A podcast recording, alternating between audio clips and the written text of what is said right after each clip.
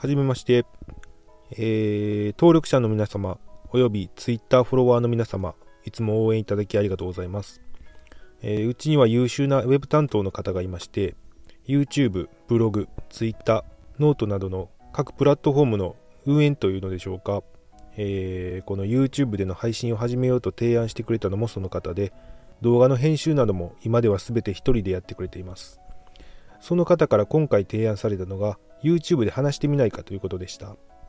文章を書くのは慣れてるんですけど、えー、話をするのは苦手で、初めは断ってたんですけど、ボイスレコーダーを机に置いて適当に話したいことを話すだけでいいということで、今こうして一人で喋ってるんですけど、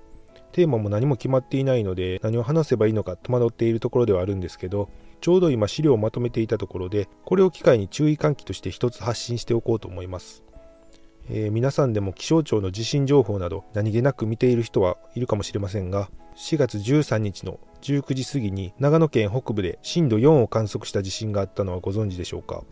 マグニチュードは、えー、発表ではマグニチュード3.8ですね。規模が小さいので現時点で特別心配するようなことはありませんが私が注目したのはこの震源付近にある断層です。ここには上白断層という断層がありましてもしここが活動するとかなり危険なんです。その理由がいくつかあるんですが、まずこの付近では2011年の東北地震の翌日に大きな地震が発生してまして、そのわずか3年後の2014年にも上白断層が活動して大きな地震を引き起こしています。このような地震活動は全て東北の地震による影響が大きく関係していて、最近起きている長野県北部での地震活動はその余震であると考えるのが自然です。えー、地震というのは基本的に余震が収束するまでの間は次の活動は考えられないと言われていますが懸念されるのがこれらの活動によって周辺の岩盤が割れやすい状態になっている可能性があるということです。上白断層は糸静線というすごく大きな活断層帯の中の一部にあたります。この糸静線は北部中北部中南部南部というように4つの区間に分けて評価されていてそのうち北部の区間にあるのが上白断層です。その下には松本盆地東園断層があってその下から中北部中南部南部と続いているんですね。つまりここで一番懸念しているのが地震の連鎖なんです。例えば松本盆地東園断層で地震が起きるとそのすぐ下に隣接する中北部区間の断層は北部区間の約2倍も発生確率が高いため熊本地震のように連動して活動する可能性が高いです。南部までの区間全てが連動することはないかと思いますが仮に北部と中北部の区間が同時に活動すると内陸地震としては壊滅的な被害を及ぼすマグニチュード8クラスになる可能性もあります。糸静線の発掘調査では生活の痕跡が一切途絶えていた時期があったことが確認されていますので過去にここで壊滅的な地震被害があったことは確かです。今後長野県の糸静線沿いで小規模であっても地震が頻発するようであれば警戒する必要があるかと思います。あと一番今懸念しているのが南関東地方の活動ですね。いわゆる首都直下地震と呼ばれるものです。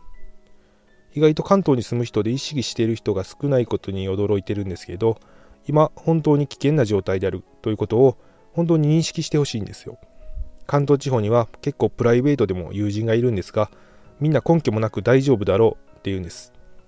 まさに正常性バイアスが働いてるんですね。被害を拡大させる原因のほとんどがこの正常性バイアスと言っても過言ではありません。正常性バイアスとは何なのかわからない人もいるかもしれないので簡単に説明すると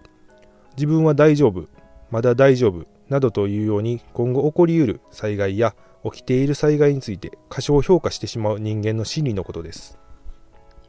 例えば今コロナが流行っていますけど、はじめ中国で流行っているのをニュースで見たとき、皆さんはどこか他人事だったのではないでしょうか。日本は大丈夫だ。ましてや地方の田舎にまで来ることはない。そうやって考えていた人はかなり多かったのではないでしょうか。その甘い考えが原因で日本でも感染が急激に拡大しているんだと思います。つまり、ここでも正常性バイアスが被害を拡大する大きな要因となっているんです。東日本大震災でも津波が来るまでに避難する時間は十分すぎるほどあったにもかかわらずそんなに大きな地震は来ない。ここは大丈夫だと言って避難しなかった人や避難が遅れた人が多く犠牲になっています。豪雨災害などでも自分は大丈夫だと言って配達業の仕事に出た人が氾濫した川に流されたりしています、えー、どんな災害でも正常性バイアスが被害を大きくさせているんです。これに気づいた時に私は大きな可能性を考えました。津波避難タワーを作って避難できるようにしても津波が到達するまでにすぐにそこに避難をしなければ意味がないですよね。避難しなければいけないという理由を人々に与えてあげることも同時に行わなければ最大限の効果は発揮できない。また防波堤を強化して津波が陸地に襲ってくる時間を遅らせたとしてもまだ大丈夫だと言ってすぐに住民が避難してくれなければせっかく避難する時間を稼いだ意味がなくなりますよね。つまり避難場所の整備や防波堤の強化とかよりも住民の意識を変えることの方が減災の効果は何倍もあるんじゃないかと思ったんです。これが初めに私が Twitter を始めた理由でした。このようにただ情報を発信するだけで多くの人の命を救うことができるって考えたら何か鳥肌が立ってきたんですよね。だから災害の発生リスクとそこで起こる最悪の事態というのをただ知ってほしいんですよ。